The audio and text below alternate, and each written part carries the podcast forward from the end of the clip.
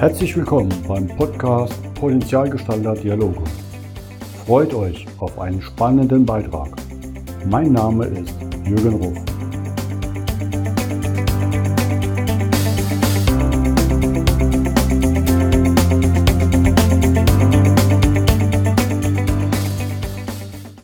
Herzlich willkommen zum heutigen Podcast. Bei mir heute zu Gast ist Dr. Nico Rose aus Hamm. Hallo Nico. Hallo Jürgen. Vielen Dank für deine Zeit. Freut mich, dass ich es geschafft habe, dich in meinen Podcast zu bekommen. Ich finde es so cool, weil wir haben auch sehr viel, ich sag mal, Gedankengut, was wir teilen. Du in vielleicht anderer Form als ich, wie du es auf die Straße bringst. Und aber so diesen Fazit, was ich von dir auch über dich gefunden habe, Hippie und Weltverbesserer, passt so ein bisschen. Ich habe vorhin mal kurz im Vorgespräch gesagt, Business Rebell von Förster und Kreuz passt wahrscheinlich auch auf das Thema. Ist ja eigentlich auch was zu verbessern. Ne? Die, die Sachen zu gestalten, anzugehen, aber halt auch anzusprechen. Definitiv, ja. Jetzt muss ich noch ergänzen, da steht ja nicht nur äh, Hippie und Weltverbesserer, sondern ich glaube, auf der Homepage steht irgendwo so, so Buddha meets Business. Ne? Also der, der, der Business-Teil ist schon wichtig bei mir, weil ich jetzt nicht nur einfach die, die Welt verbessern möchte, sondern mein Fokus ist schon Menschen in Organisationen. Und dieses Thema Geld verdienen und Marktwirtschaft finde ich nämlich auch total schön. Also ich glaube, dass das der, der wichtigste Motor, also jetzt nicht zwingend das Geld verdienen, aber Marktwirtschaft ist tatsächlich, glaube ich, einfach der wichtigste Motor für, für menschlichen Fortschritt. Und von daher finde ich das wichtig, das auch mal mitzunennen. Ansonsten Rebell, ich kann selbst mit dem Label gar nicht so viel anfangen, weil ich damit Konnotationen verbinde, die, die mir persönlich nicht so gefallen. Ähm, klar, irgendwie aus einer Organisation heraus bewusst Dinge anders zu machen, auch auch Dinge äh, zu benennen, die andere Leute vielleicht nicht, nicht sehen oder nicht sagen wollen. Das finde ich schon sehr hilfreich. Rebell ist immer irgendwie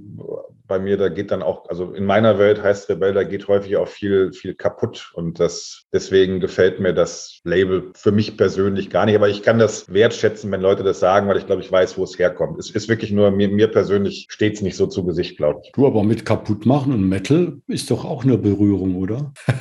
nee, äh, das ist, glaube ich, die Anmutung von außen. Also jetzt für die, die, die Leute, die zuhören, ich bin halt äh, beinharter Metal-Fan. Fan, auch wenn ich nicht unbedingt so aussehe. Ich habe sogar jetzt gerade ein Buch darüber geschrieben. Und das ist das, was die Leute, glaube ich, von außen sehen, dass das eine ja. laute, aggressive Musik ist, was ja auch wahr ist. Und die Leute sehen ja auch häufig ein bisschen wild aus. Ne? Und auf den Platten sind dann irgendwie Monster und Zombies und Atompilze und Schlag mich tot. Äh, die Wahrheit von innen ist aber, und ich habe tatsächlich gerade eine, eine Studie dazu gefahren, die dann auch so in Auszügen in das Buch einfließen wird, ist, dass dass das auf die Leute, die die Musik mögen, eigentlich einen äh, vorrangig beruhigenden Effekt hat. Also äh, das sehen wir dann auch in der Studie. Das sind Menschen, die möglicherweise von Natur aus ein bisschen äh, emotional aufgewühlter sind. Also ich habe zum Beispiel in der Studie gesehen, ich habe die Leute auch nach ihren Persönlichkeitseigenschaften äh, gefragt. Und da gibt es ja zum Beispiel jetzt dieses Big Five-Konzept. Äh, nicht das Big Five for Life, sondern äh, diese Big Five Persönlichkeitseigenschaften. eine davon nennen wir in der psychologischen Forschung Neurotizismus. Äh, und das klingt auch ungefähr genauso, wie es sich anhört. Das ist wie immer eine Normalverteilung. Ne? Also die meisten Leute sind so in der Mitte und einige Leute haben das eher wenig und äh, bei einigen Leuten ist das dann stark ausgeprägt. Und im Grunde könnte man sagen, ist das so eine natürliche Neigung zu Spannungen, auch zum Ängstlichsein. Und wir wissen zum Beispiel auch, dass Menschen, die hoch auf dieser Dimension laden, dass die übers Leben verteilt eine deutlich größere äh, Gefahr laufen, zum Beispiel mal depressiv zu werden. Also es ist sowas wie ein, wie ein Motor dafür. Und was ich jetzt gesehen habe, und es ist keine kleine Stichprobe, wir haben echt 6000 Leute, also Metalheads im Mittel stechen da schon oben raus. Also man kann sagen, die sind im weitesten Sinne eine emotional aufgewühlte Population. Und das ist jetzt das Spannende. Für solche Leute scheint dieser Krach und diese Gewalt und Energie, aber natürlich häufig auch die Traurigkeit. Es gibt ja auch sehr, sehr traurigen Metal. Da scheint das eher was zu sein, sein, was die sozusagen ausgleicht. Das, das finde ich am faszinierendsten. Du kannst Metal einer, ich sage jetzt mal bewusst, einer normalen Person vorspielen, die also sonst eher, keine Ahnung, auf Helene Fischer oder Ed Sheeran steht. Und denen steht nach drei Minuten die Haare zu Berge, weil die mit dieser Energie möglicherweise nicht klarkommen. Aber für Leute wie, wie mich oder wie uns scheint das irgendwie so ein Matching-Prozess zu sein. Also diese, diese gewalttätige oder traurige Energie der Musik matcht irgendwas im Inneren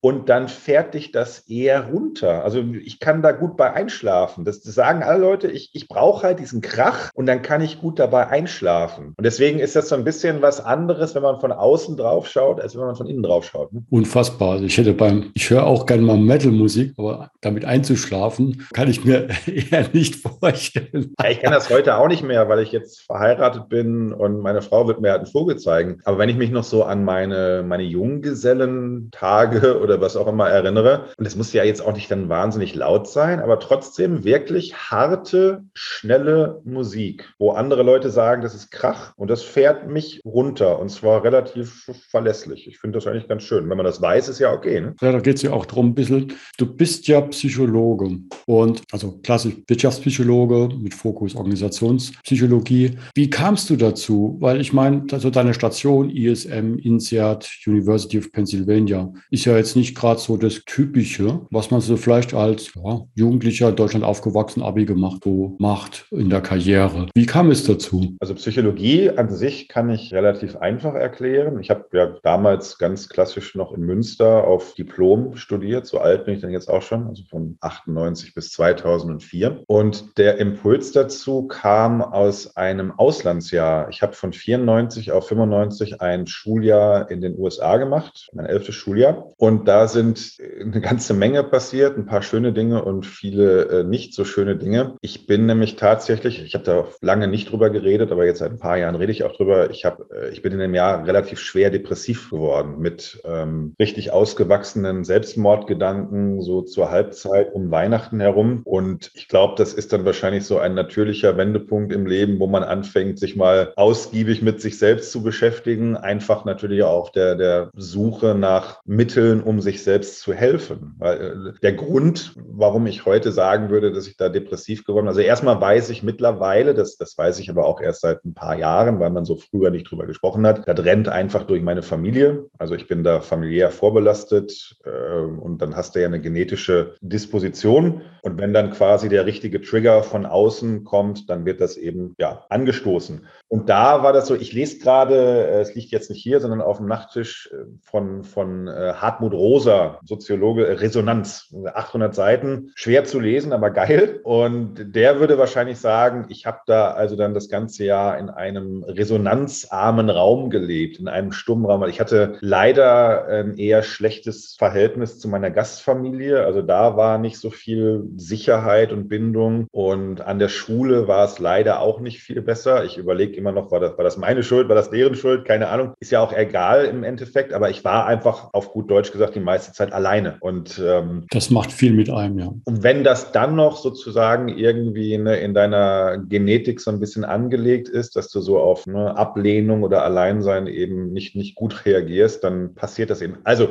äh, in, in aller Kürze, das war so ein wichtiger Impuls. Und dann ist einem was ganz Schönes passiert. An der Schule, an der ich war, wurde tatsächlich Psychologie als Schulfach angeboten, als freiwilliges Schulfach. Also konnte man wählen. Und ich habe damals gedacht, hey, das gibt es in Deutschland nicht. Ich weiß ehrlich gesagt immer noch nicht, ob man mittlerweile vielleicht in der Oberstufe irgendwo Psychologie belegen kann. Also früher gab es dann so, wenn überhaupt, Sozialpädagogik oder so. Und ich habe, okay, das kriegst du zu Hause nicht, nimmst du mal mit. Und ich glaube, aus dieser Verbindung heraus, also ich brauche das irgendwie, damit es mir selbst besser geht, aber da ist eben auch was, was Cooles, was mich einfach so auch fast fachlich fasziniert, bin ich dann wirklich mit dem Gedanken aus dem Jahr wiedergekommen, ey, ich muss unbedingt Psychologie studieren. Und meine Eltern, ich glaube, heute finden die das ganz okay, so den Jungen geht's gut. Damals hatte, glaube ich, mal eher so im Raum gestanden, dass ich Jura hätte machen sollen. Also ich weiß nicht, ob denen das so in den ersten paar Monaten gefallen hat, dieser Gedanke. Aber ich habe es halt irgendwie durchgezogen. Ne? So. Und dann lernst du ja im Studium am Anfang auch erstmal so die Klassiker, ne? hier irgendwie Freud und, und Piaget und Kohlberg und also so und beschäftigt sich ein bisschen mit, mit klinischer Psychologie. Ich habe dann aber relativ schnell gemerkt, dass jetzt doch wahrscheinlich nicht als Therapeut arbeiten wollen würde, sondern ich habe dann durch die ersten Kurse, aber auch die ersten Praktika gemerkt, dass mich so dieses, dieses Wirtschaftsleben schon einfach sehr, sehr antickert. Ne? Und wie ich eben schon gesagt habe, ich finde erstmal Geld verdienen ist was, was Schönes. Ich finde Marktwirtschaft super. Und auf der anderen Seite merkst du natürlich, dass es vielen Menschen aus unterschiedlichen Gründen dann beim Arbeiten auch nicht sehr gut geht. Das sind dann zum Teil die negativen Auswirkungen von zu viel Marktwirtschaft, um es mal so auszudrücken. Und da sehe ich dann jetzt über ne, ganz viele andere Lernerfahrungen, die du eben aufgezählt hast, heute so ein bisschen mein, mein Sweet Spot. Das Interessante ist, und das, das finde ich daran so cool, dass du natürlich jetzt mit dem Blick in die Forschung einfach auch relativ gut nachweisen kannst, dass eigentlich, wenn man es ehrlich meint, viele Dinge erstmal in die gleiche Richtung laufen. Wir kommen ja häufig aus einer Welt, wo man sagen kann, irgendwie hier sind so die Unternehmer und da sind die Arbeitnehmer und wenn der eine mehr hat, hat der andere weniger und umgekehrt. Das ist so die traditionelle Denke und das ist häufig einfach gar nicht richtig. Wenn du zum Beispiel sagst, und das ist so mein, mein Kernthema in, in meinen Forschungsarbeiten, wenn du zum Beispiel Menschen hilfst, Sinn in ihrer Arbeit zu empfinden. Und das geht übrigens für mich sehr, sehr weit über den Purpose hinaus. Purpose geht mir tierisch auf den Sack, wenn ich das mal sagen darf, weil das im Augenblick einfach so ein, weiß ich, kennst du von früher diese Sparkassenwerbung? Wir machen das mit den Fähnchen. Purpose ist für mich so, wir machen das mit den Fähnchen. Und Sinn erleben in, in der Forschung ist viel weiter definiert und speist sich auch aus viel mehr Quellen. Zum Beispiel, wenn Menschen Gelegenheit haben, äh, an und durch ihre Stärken zu arbeiten, dann sind sie erfolgreicher in dem, was sie tun. Sie ziehen aber auch mehr Sinn aus dem, was sie tun, weil sie sich sozusagen in, in ihrer Arbeit, in ihrem Wesen näher kommen. Ne? Oder auch so klassische New Work-Themen. Also wenn ich viele Freiräume bekomme, wenn mir der Chef oder die Chefin gerade nicht reinredet und ich so, ich nenne das immer Autor meiner eigenen Arbeitsgeschichte sein darf, dann macht das unter anderem auch mehr Sinn. Und das Interessante ist jetzt, dass viele von diesen sinnstiftenden Maßnahmen eben auch mit einer besseren, ich sage jetzt mal einfach Performance einhergehen. Und von daher gehe ich durchaus mit der Botschaft durch die Welt, wenn du jetzt hier ganz viel in deine Mitarbeiter und Mitarbeiterinnen investierst, ja, das ist am Anfang ein Invest, das kann ja auch was heißen mit Coaching, coach deine Führungskräfte, sorg dafür, dass die wirklich gut ausgebildet sind, dann kümmern sie sich besser um deine, äh, deine Belegschaft. Aber das einfach diese Dinge, die den Menschen stark machen, in der Regel eben auch die sind, die dein Unternehmen stark machen und dass das nicht etwas ist, was gegenläufig ist und was sich widerspricht. Und mit der Botschaft ziehe ich eigentlich ganz gerne durchs Leben. Sorry, lange Antwort. Nee, macht ja aber auch Sinn. Ich meine, du schaust ja, bist ja auch ein Fan von positiver Psychologie. Und ja. wenn man zum Beispiel auch die Auswirkungen, Bodo Janssen hat das ja bei Obstalsboom sehr stark implementiert. Und da merkst du es ja, dass die Mitarbeiter strahlen von innen raus, weil sie diese Freiräume haben und sich selbst gefunden haben und unterstützt werden damit. Weil da ja witzigerweise auch der Mensch im Fokus steht, nicht mehr jetzt die Marktwirtschaft, aber das Geld kommt von selbst, weil die Leute dort nämlich dieses Erlebnis mit den Mitarbeitern haben und sagen, wow, also die Mitarbeiter sind die besten Verkäufer. Und diesen Wow-Faktor wird ja gern unterschätzt. Ne? Also es ist ja auch, wenn du in den Laden gehst. In manche Geschäfte gehe ich rein und denke so, hm, wollt ihr überhaupt was verkaufen? Und, und manchmal gehe ich auch konsequent wieder raus, weil ich merke, ähm, nee, da habe ich keine Lust drauf, mich so behandeln zu lassen. Und beim nächsten zahle ich lieber mehr Geld fürs Gleiche, weil einfach dort ein Klima herrscht, wo ich sage, da möchte ich am liebsten jetzt einen Stuhl aufbauen, einen Kaffee und ein Stück Kuchen und mit dem Besitzer noch eine Stunde plauschen. Und dann merkst ja, und ich glaube, mehr davon wird uns allen gut tun. Ja, lustig, weil du das gerade sagst. Mir ist dann immer, wenn man nicht mehr weiß, wo es herkommt, ist es ja ein chinesisches Sprichwort oder, oder es war Konfuzius. Oder, aber ich habe tatsächlich mal gelesen, äh, chinesisches Sprichwort, wenn du nicht lachen kannst, mach keinen Laden auf. Auf der anderen Seite denke ich gerade, okay, wenn die Leute halt so scheiße geführt werden, dass sie nichts zum Lachen haben, dann, also ja, ist es, da, da beißt sich dann die Katze in den Schwanz. Ne? Also wenn du deinen eigenen Laden aufmachst, ist ja noch was anderes, aber die meisten Leute sind ja dann heute irgendwo ne, in der Filiale. So, und wenn die da nichts zu lachen haben, dann, dann lachen sie eben auch nicht. Also da finde ich, das ist genau das, was ich eben gesagt habe. Ne? Also das, das Lachen der, der Menschen lädt die Kunden ein. Und das wissen wir übrigens auch aus der Forschung, auch nicht nur aus einer Studie, sondern es gibt da mittlerweile zig sogenannte Meta-Analysen. Also Meta-Analysen sind Studien, die bisherige Studien aggregieren. Und da sehen wir einen ganz, ganz klaren, deutlichen Zusammenhang zwischen Mitarbeiterzufriedenheit und Kundenzufriedenheit.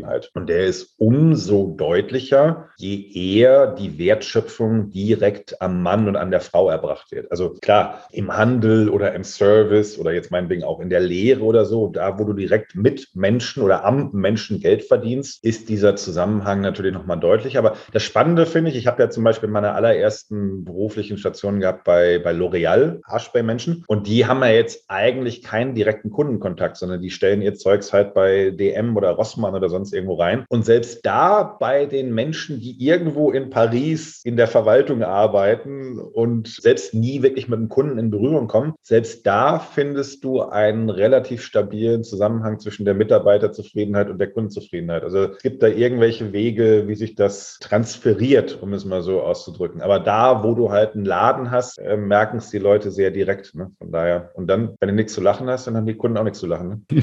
Stimmt. Wie war das mit deinen Studenten? Du bist ja oder warst Professor bei der ISM. Wie waren deine Vorlesungen? Du hast ja auch viel publiziert in der Richtung, aber auch in der Organisationsentwicklung. Waren die so dann mehr Erlebnispädagogik oder wie bist du dran gegangen? Was, was blühte deinen Studenten? Nee, Erlebnispädagogik nicht. Ich habe, also wenn ich, glaube ich, was anders gemacht habe als vielleicht einige der Kollegen, weiß ich ja gar nicht. Ich habe ja gar nicht ständig bei den anderen Kollegen. Ich, ich bilde mir das jetzt gerade ein. Aber ich habe gedacht, das sind äh, im weitesten Sinne junge Leute. Und es ist ja dann häufig so, die, die waren dann irgendwie 18, 19, 20. Das ist halt auch ein bisschen Generation YouTube. Das heißt, äh, ich habe häufig einfach mir zu bestimmten äh, psychologischen Themen dann auch mal passende YouTube-Videos rausgenommen. Da muss ich jetzt nicht die ganze Zeit selbst durchreden, sondern es gibt ja einfach, gerade wenn es so um Sozial- oder Organisationspsychologie geht, gibt es ja unglaublich viel da draußen, was man sich anschauen kann. Ne? Von irgendwie äh, Stromberg, wo dann ja man sich was über gute Führung abschauen kann. Aber äh, was ich zum Beispiel total gerne nutze, die, die, das ist spannend, weil die Leute das sozusagen gar nicht mehr kennen aus ihrem natürlichen Kontext. Aber gerade wenn es so in den Bereich Sozialpsychologie, Kommunikationspsychologie geht, ich arbeite gerne mit Videos von Loriot. Die wissen häufig eigentlich schon nicht mehr, wer Loriot ist, weil der einfach so sozusagen vor ihrer Zeit gestorben ist, leider. Aber gut, er war ja auch schon in einem gesegneten Alter. Diese kleinen, ich weiß nicht, ob du diese Dinger von früher kennst hier, diese Comics, ne? Mein Ei ist zu hart oder. Die Ente bleibt im ja, Wasser. Die, die Ente oder wo er da im Sessel sitzt und sagt, ich möchte einfach nur hier sitzen. Das ist einfach wahnsinnig gutes Anschauungsmaterial für die Frage, wann und warum Kommunikation gelingt oder natürlich eben auch nicht gelingt. Ne? Und bei ihm endet es ja immer dann mit, dass irgendwann bringe ich sie um. Und solche Clips baue ich dann eben gerne in die Vorlesungen mit ein. Zum einen, ich glaube, früher hätte man pädagogisch gesagt, Medienwechsel. Medienwechsel ist zwischendurch ganz wichtig. Aber irgendwie, weil ich auch selbst Freude dran habe und vielleicht habe ich ja dann irgendwie jetzt die, die junge Generation oder einen ganz kleinen Teil davon auch noch in die Welt von von, Loriot eingeführt und das alleine wäre schon sehr wertvoll. Und trotzdem hast du gesagt, oh komm, Professor, ja, ist schön, sicher, ich gehe in die Selbstständigkeit. Ja, das stimmt, wobei man jetzt dann auch wieder sagen muss, also wir haben ja jetzt 2022, wenn ich richtig orientiert bin. Ich bin tatsächlich schon seit 2008 immer mit einer ganz, ganz kurzen Unterbrechung nebenbei selbstständig gewesen. Ich habe mich 2008 parallel zur Promotion das erste Mal selbstständig gemacht, so mit dem Thema Coaching vor allen Dingen, weil das eben etwas ist, glaube ich, wo Psychologen ganz, ganz gut unterwegs sind und ich hatte dann den entsprechenden Hintergrund. Also ich habe das nicht einfach gemacht, so wie viele, oh, ich will Geld verdienen, ich drucke mir jetzt eine Visitenkarte, dann bin ich Coach, sondern ich hatte tatsächlich erstmal das Studium auf dem Buckel und dann zu dem Zeitpunkt auch schon ein paar Ausbildungen durchlaufen. Und dann hatte ich äh, bei, ich war ja von 2010 bis 2018 war ich bei Bertelsmann, hatte da einen ganz, ganz tollen Chef und der hat mir das ermöglicht, so mit ein oder zwei Zehn nebenbei im Grunde auch in der Selbstständigkeit zu verbleiben, obwohl ich eben einen ganz normalen Job da hatte, hinterher auch Führungskraft und, und Vice President und wie das heute alle heißt. Aber er hat mir das eben ermöglicht und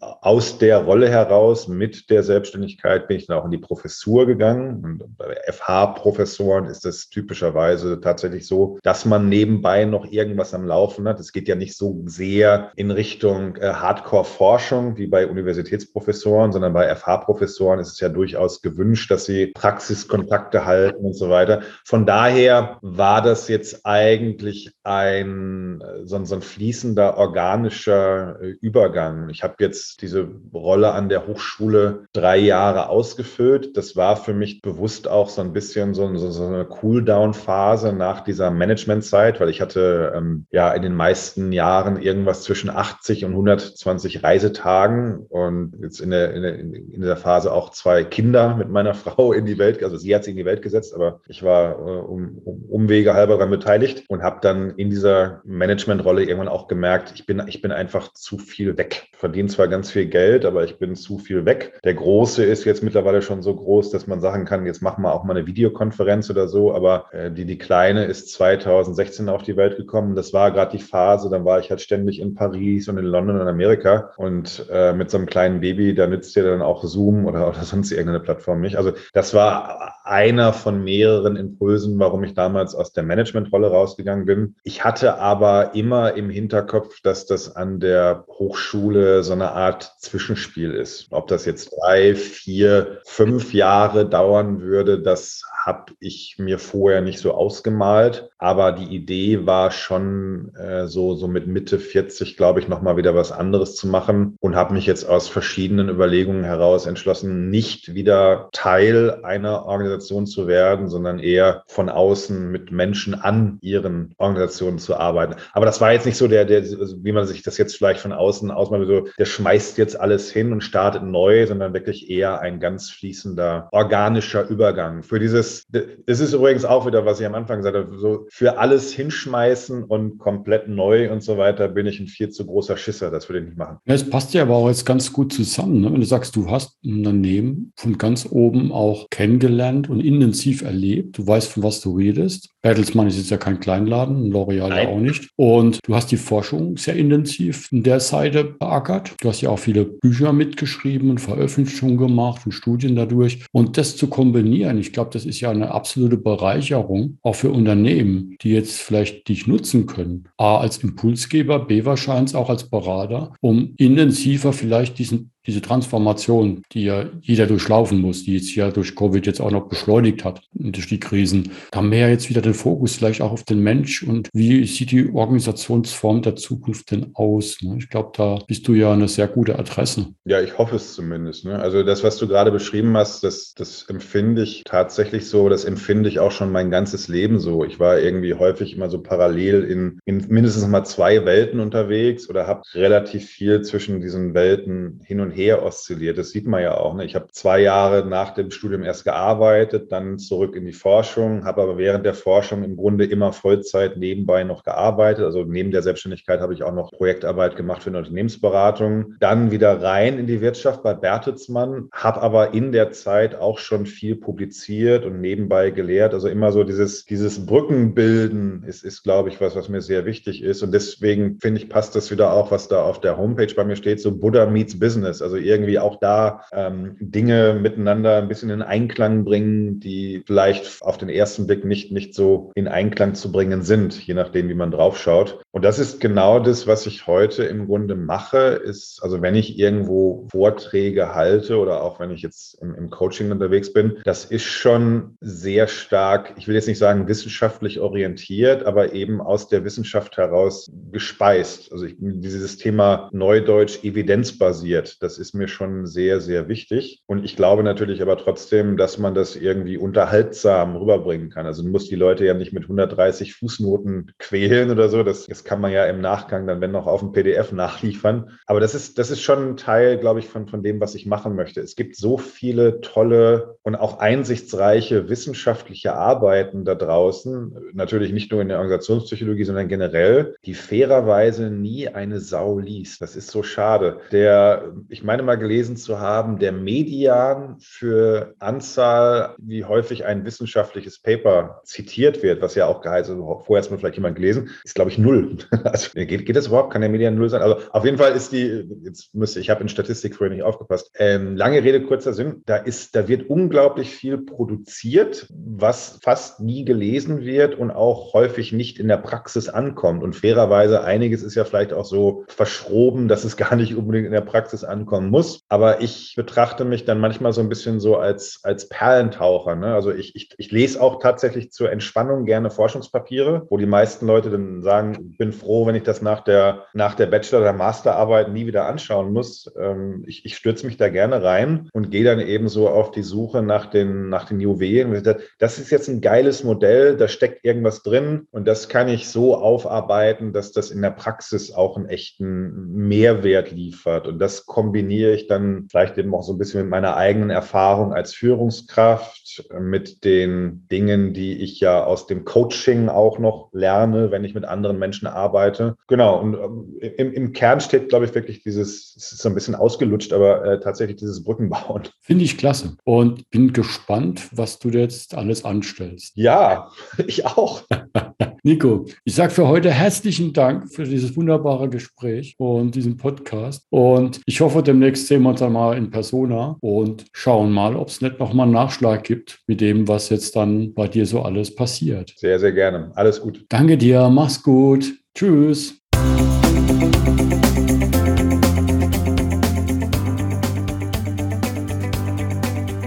Das war der Podcast Potenzialgestalter Dialoge von jürgen.ruff.consulting. Vielen Dank, dass du vorbeigeschaut hast. Mache dir einen wunderschönen Tag.